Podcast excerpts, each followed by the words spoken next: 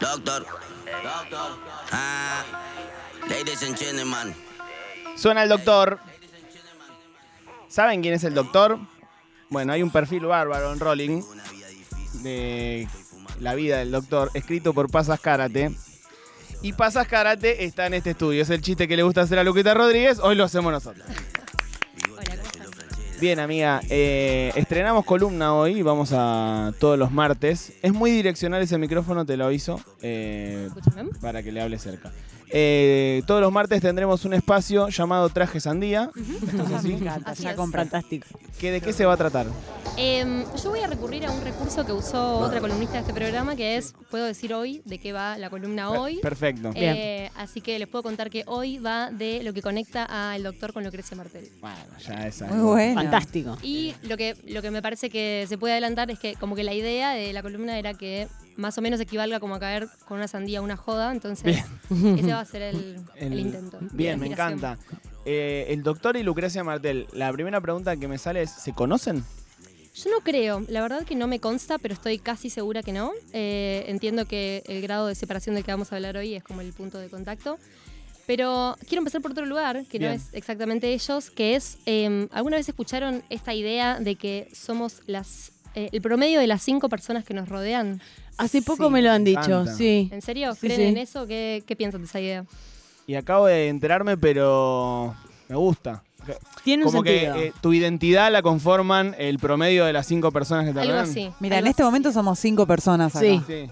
Yo me siento un poco parte de todos ustedes. che. y Sí. eh, Patti Selma Marsh. Patti y Selma. ¿Quién ellas- sería el promedio? No sé si sabías que ellas son Patti y Selma y yo soy Por Mark. supuesto, por supuesto. Eh, ¿Vos quién? ¿Qué- ¿Querés ser un personaje de los Simpsons? Para mí puede ser Em, Maggie. Yo siempre fui un poco Lisa Simpson, creo, cuando era chica era, era muy, muy Lisa Simpson. Ahí va, está tomada Lisa igual. ¿En serio? Pero Matías hoy no Mouset. vino, puede ser la Lisa de hoy. No, no, Claro. igual ella es mucho más lisa que yo. Eh, no sé, creo que podemos encontrar. Ya lo encontraremos. Bueno, encontraremos. eh, bien, me parece interesante, al menos para pensarlo. Está Yo he escuchado como muchas versiones de esta idea, eh, en general como cosas que pasan, viste, en, en los círculos como del cornudismo de Facebook Sí, o, sí. o de LinkedIn, por ejemplo. Y en algún momento en los últimos meses se me ocurrió como buscar un poco más sobre esa idea eh, y encontré que es en realidad un concepto, como una idea que acuñó un tipo que se llama eh, Jim Ron, que en algún momento se le armó como un kiosco, vieron de estos tipos que hacen como charlas motivacionales en entornos Mm, corporativos sí, y te dicen como... Eh, Sí, pero peor, porque me parece que esto es más falopa, es medio como, bueno, te explico cómo ser exitoso. Claro, Mm. sí, sí. Y un poco esta idea surge de, em, de creer que las cinco personas que te rodean pueden ser como de alguna forma los, los ingredientes con los que uno puede armar su receta para el éxito, ¿no? Uf, Entonces es como muy horrible porque en porque principio- también puede ser para el fracaso. No, y además vas, vas a pensar en con, de quién rodearte en base al éxito que vas a conseguir. Claro, como la idea de que todos tus, tus conocidos, tus amigos son en realidad eh, como fuente de capital social o contactos, como claro. una idea muy, muy fría de, nada, de los vínculos humanos. Eh, y lo más curioso de esto es que, a pesar de que tiene este, este costado lindo que uno puede pensar, ok, me puedo definir a partir de las personas con las que me rodeo, es que esta idea después eh, se convirtió como en la piedra angular de un negocio que todos conocemos, que son estos negocios multinivel, ubican el de, Sí, el de sí. los batidos, el de Sí. Hierbas sí, sí. vida. Sí. Sí, sí, sí. Bueno, eh, este tipo, Jim Rohn, se convirtió después en el mentor del CEO y del fundador de, de esta empresa. Inesperado. Sí, Claro, totalmente. era como trae cuatro Totalmente. amigos. que van a hacerte a vos y además Sí, me van a hacer rico a mí. Exacto. Entonces las personas que te definen también como que pueden definir tu negocio y tu éxito de, de una forma, digamos, como muy, muy directa, muy literal.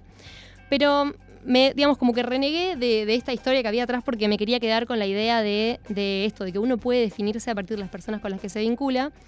Y yo tengo unas herramientas de pensamiento matemático muy precarias, pero pude reformular esta idea en otra cosa que es, supongamos que uno agarra como toda la gente con la que se rodea y hace como una especie de lista, ¿no? Entonces los ubica como en un espectro, de acuerdo a un criterio muy propio, muy personal, y ubica cuáles son las dos personas que están en los polos de ese espectro, ¿no?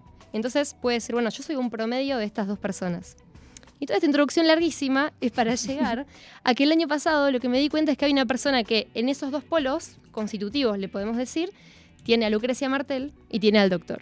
Me encanta. Wow. A mí también me encanta, me pareció como fascinante porque a priori, quiero decir, ahora vamos a hacer el ejercicio de pensar eh, en, qué, en qué cosas hechos se acercan, ¿no? Como el, el costado doctoriano de Lucrecia Martel y el costado marteliano de- del doctor. Pero eh, a priori uno diría como, bueno, son dos personas que no, que no tienen nada que ver.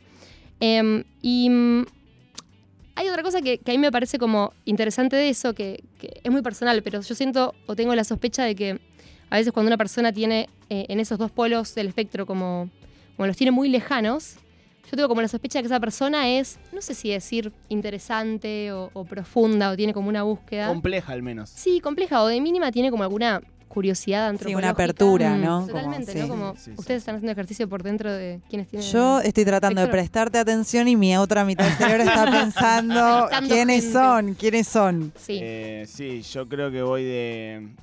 ¿Es gente que te rodea o es gente que te eh, Inspira. inspira? En mi ejercicio lo podemos hacer libre. Bien, me gusta está, más. subvertimos Yo la voy, idea de y este, yo este voy señor. creo, de el Dibu Martínez a Ricky Espinosa. Ay, va a decir, estaba pensando en Ricky Espinosa. Y Ah. Ricky, Ricky Espinosa es alguien de, un ma- de, de los márgenes que Sí. uno Pero yo siento que ellos dos podrían no estar tan lejos, ¿puede ser? Eh, Como que no él debe sé. ser el Ricky Espinosa de la escaloneta.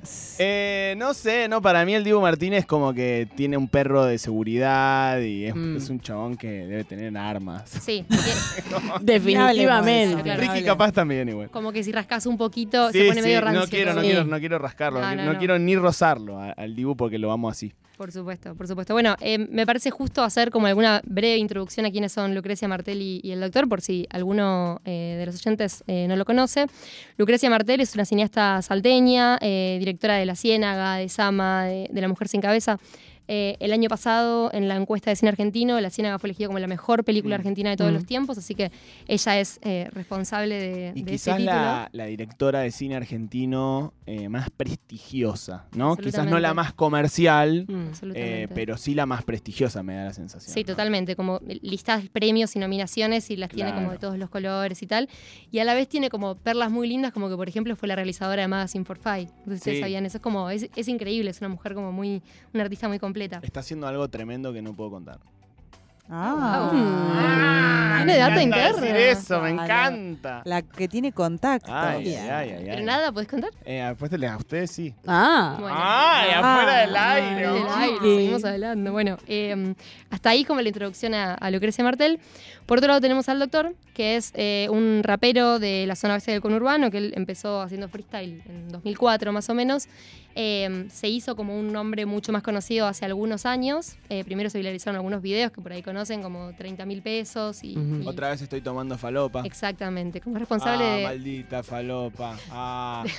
de así te sale. profundos. Un gran tuitero, además. Sí. Un gran tuitero, Gran tuitero. absolutamente. Y un gran showman y un gran personaje, no sé, recuerdo de eh, su ah, participación en el eh, Primavera Sound el año pasado, que lo quisieron bajar y tiró el micrófono y dijo, guacho, la concha de su No, le madre". estaban pegando, no, eh, creo que se mete un pibe en la valla, la policía, la, la policía, Sale la eh, seguridad. eh, Sí. Eso, seguridad lo quería sacar y él no quería que paren de joder y le tira el micrófono. Sí. Es increíble. Nunca no da un show que no tiene alguna de esas eh, perlitas. Una vez en, en Iseto terminó todo el mundo arriba del escenario, pero yo he ido a shows en los que se sube gente, baila, los bajan, ¿no? Como hay como una rotación, pero hubo un momento en el que ya no se lo veía a él, no se veían los instrumentos, como ese fue el, el, el cierre de ese tipazo. show. Siento que él Es un tipazo. Es de esta generación de eh, raperos, traperos, RKT, lo que sea, como el... Es un chabón que no aspira a, de hecho creo que lo ha dicho, como a Miami, no sé qué. A él le gusta acá, le gusta lo marginal de alguna forma, no quiere salir y andar en, en no sé, como que siento que los demás aspiran a llegar a Miami. Y él es tipo, no, loco, yo estoy acá, lo- los que cantan en inglés son regiles. dice. Yo creo lo mismo y a mí me gusta mucho eso de él. Eh, creo que es, es como un personaje muy particular y, y me parece que también en la escena del trap local hizo algo parecido o, o por ahí comparable con lo que hizo Pablo Lescano con la cumbia, ¿no? Como de llevar a otro nivel ese, esa crudeza de las letras y, y también en algún sentido como aportar algo nuevo, ¿no? Como llevar algo nuevo.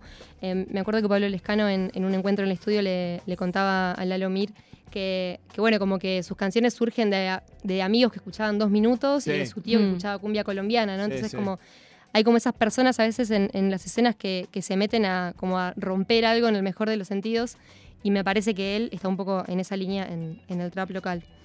Bueno, entonces, hechas las, las introducciones correspondientes, eh, esta persona que yo encontré que, que tiene en sus polos constitutivos a Lucrecia Martel y al doctor se llama Villami, que es una trapera salteña.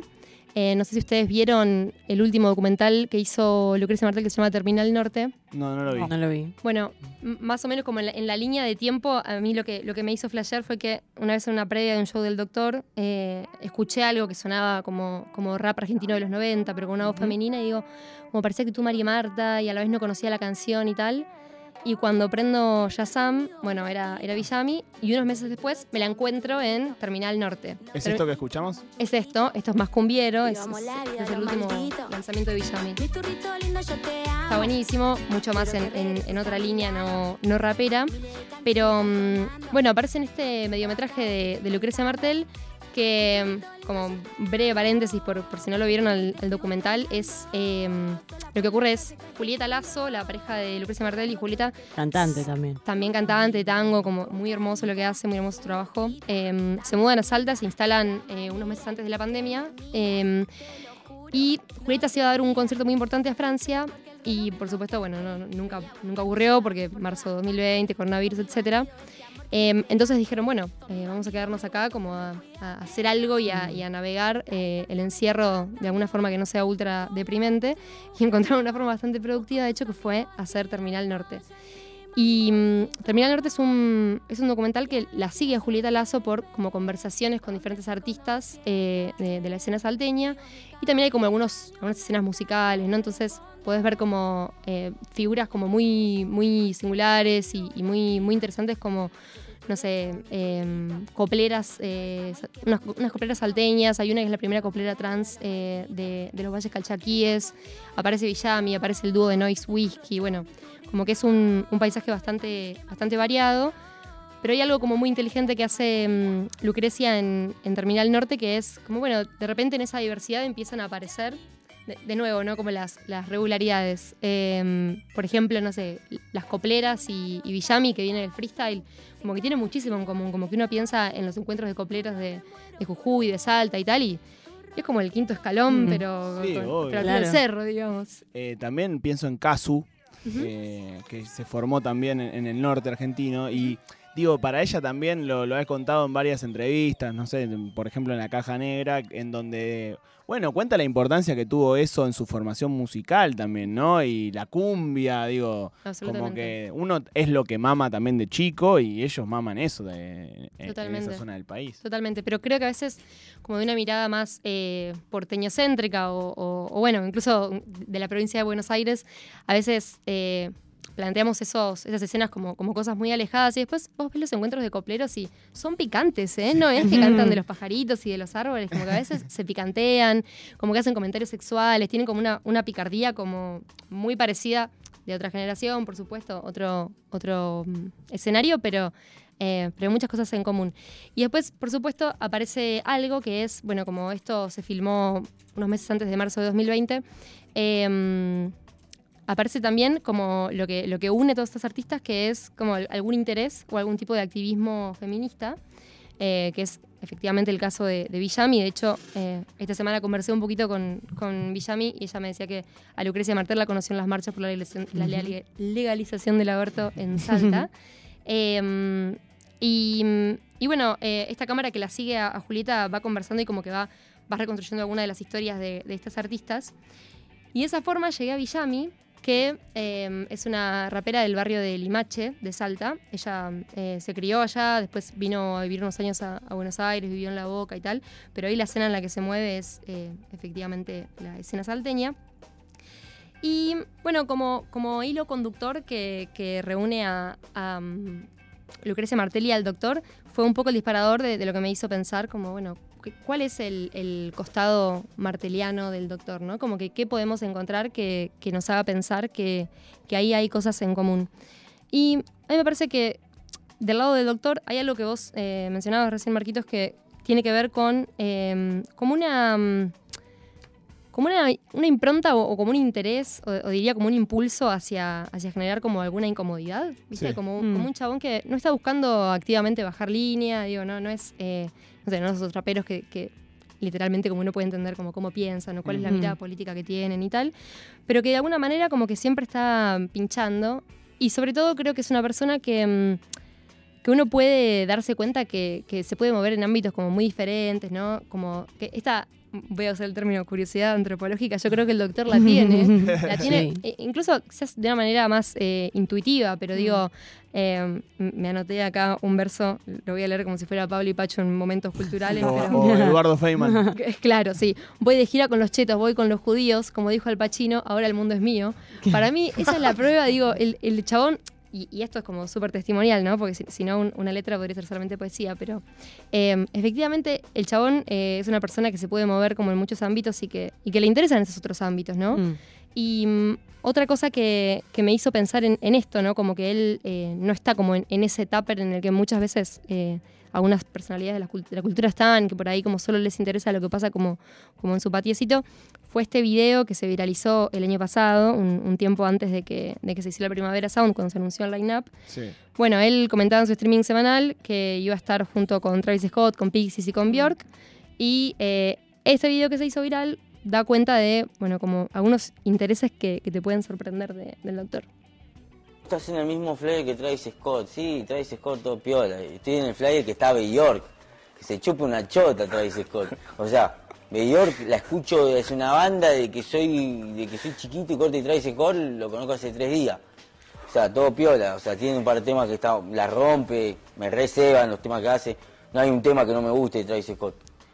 Pero Bjork, Bjork, lo amo Ah, con toda mi Bjork. alma. Yo Travis estaba- Scott. Eh, después me di cuenta que le ibas a pasar, pero te estaba por decir, discúlpame, pero a él no le gusta Bjork, le gusta Bjork. Bjork, Bjork. Sí, sí, sí. No, eh, para mí, digamos, eso fue como, como un indicador, digamos, de que, de que el chabón efectivamente tiene como esas, esas ganas de mirar como otras cosas que están pasando y que también lo hacen hacer como cosas realmente muy diferentes. Cuando vos ves como el universo de referencias que aparecen en sus letras es súper amplio y, y me parece que eso lo, lo hace distinto. Y recién lo, lo escuchábamos eh, entusiasmado por, por compartir line-up con Bjork. Eh, y hablando de Bjork, el show que Bjork dio en Primavera Sound estuvo dirigido por Lucrecia Martel, como que ellas trabajaron juntos, juntas en eh, eso que Bjork define como teatro digital. Y de hecho hay, hay una foto que hace poco posteó Julieta Lazo en Instagram de ellas dos juntas, que están como súper abrigadas, eh, trabajando en eso, Sí. sí. Con lo cual, Björk podría ser, igual que Villami, como otro, otro punto de contacto entre, entre ellos dos. Y me interesa el costado doctoriano de, de Lucrecia Martel. El costado doctoriano de Lucrecia Martel, a mí creo que es lo que, lo que más me interesa definitivamente, digamos, de la obra de Lucrecia Martel, porque mm, creo que hay algo de, de esto que hablábamos de, de generar incomodidad eh, y de alguna forma de, mm, no sé, por, por, por ponerlo en algún término más pomposo, como de denunciar la hipocresía Mm. que, que a Lucrecia Martel le interesa mucho, qué sé yo, hablábamos hoy de, de La Ciénaga, que fue elegida la mejor película argentina, y me parece que en La Ciénaga aparece, ¿no? Como, como esta cosa de, de cuidar las formas Mm. de, de ciertas, como de las clases altas y tal, eh, y, y demostrar como alguna hipocresía de, bueno, como vamos a, vamos a mostrar esto hacia afuera, pero hacia dentro de la familia pasan todas estas cosas y todos estos secretos y tal. Eh, y creo que mm, el doctor trabaja eso de, de alguna manera. Yo, yo no sé si esto es premeditado o no, pero me parece que de nuevo, que de una forma como muy intuitiva, él tiene algo de eso. Y pensaba que, que, mm, cuando lo entrevisté, él me contó algo que, que a mí me, me encantó, me llamó mucho la atención, que, que me parece que habla de esta hipocresía, digamos, en, en todas las clases sociales. Él me contó que mm, cuando grabó 30 mil pesos, eh, bueno, él llamó como algunas amigas, algunas amigas de, su DJ y tal, que eran bailarinas de twerk. Y mm, aparecen ellas como bailando en short, con medias de red, y no sé si necesariamente con poca ropa, pero bueno, eh, él me contó que le sorprendió mucho que los primeros comentarios que aparecieron en YouTube, algunos como que decían, ay, qué onda, como que estás cosificando a esas chicas, o como las pones ahí como en un lugar muy de objeto y tal. Eh, y otros hablaban como de los cuerpos de esas chicas y como Mm. los criticaban y tal. Entonces me- él, él me decía como con mucha razón eh, y desde este lugar como, como muy sensato, pero que a la vez no es, no es una pose eh, necesariamente de, de corrección. Me decía como, bueno, al final, digamos, eh, el problema es de la gente, ¿no? Como todas esas incomodidades o, o críticas que tienen y contradicciones como corren por cuenta de, de los demás. Mm. Y yo creo que él en ese tipo de decisiones, eh, a- además de, de las palabras que elige como para, para armar sus rimas, eh, hay un poco de trabajo con la, con la incomodidad, con, como con, de nuevo, con la hipocresía. Y mm, encontré un fragmento de una entrevista muy, muy linda que da Lucrecia Martel, eh, que de hecho dio a esta misma radio, en el que, bueno, ella hab- había sido elegida jurada de, jurado del Festival de Venecia en 2019. Y mm, entonces le dicen como, bueno, che, qué bien, qué grosa esto, como qué lugar, wow, buenísimo. Y ella como da una respuesta que me parece que, que la define y que muestra como su, su costado más doctoriano. No, igual no, no, no es lo más top, digamos. No, no, no, no quiero menoscabar el Festival de Venecia, pero donde suceden las cosas importantes de la cultura, no necesariamente en esos lugares, ¿no? Es encantador que existen y qué sé yo, pero también de un nivel de aridez es un desierto. Y no hay ni una conversación interesante.